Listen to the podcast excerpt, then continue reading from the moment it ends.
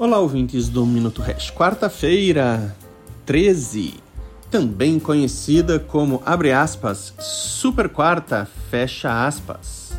O Fed manteve a taxa básica de juros pela terceira reunião seguida. A taxa oscila entre 5,25 e 5,50 ao ano, surpreendendo em zero o mercado. A inflação segue alta, mas menos pior. A dívida já é impagável, mas não aumentar a taxa também deixa menos impagável. Fato é que a sinalização de que ano que vem devemos ver as taxas básicas do Tio Sam recuarem foi uma injeção de ânimo imediata para o mercado de renda variável. Bolsas e Bitcoin responderam ao melhor estímulo da gestão de expectativas emulada pelo FED.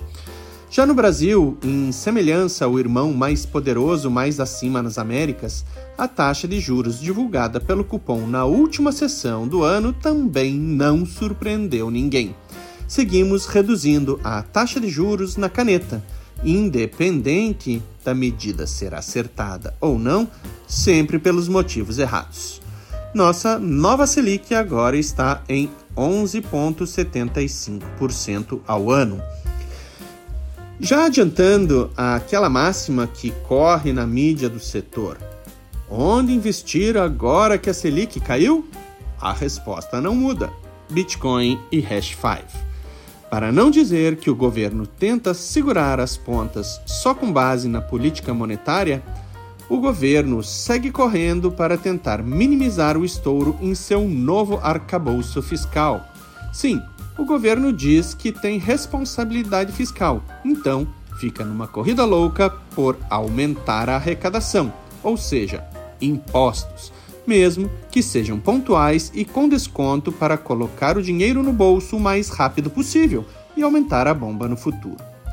Reduzir despesas, combater a corrupção e buscar eficiência parece que nunca estarão sobre a mesa.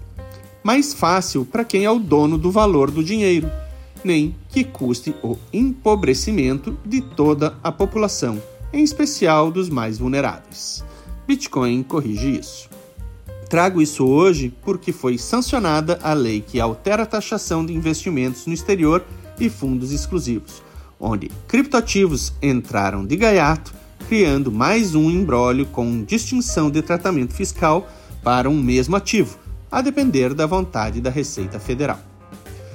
Assim, encerramos mais uma Super Quarta, sem novidades nos movimentos apresentados nas taxas básicas de juros de Estados Unidos e Brasil e na luta contínua do governo brasileiro pelo empobrecimento da sua população.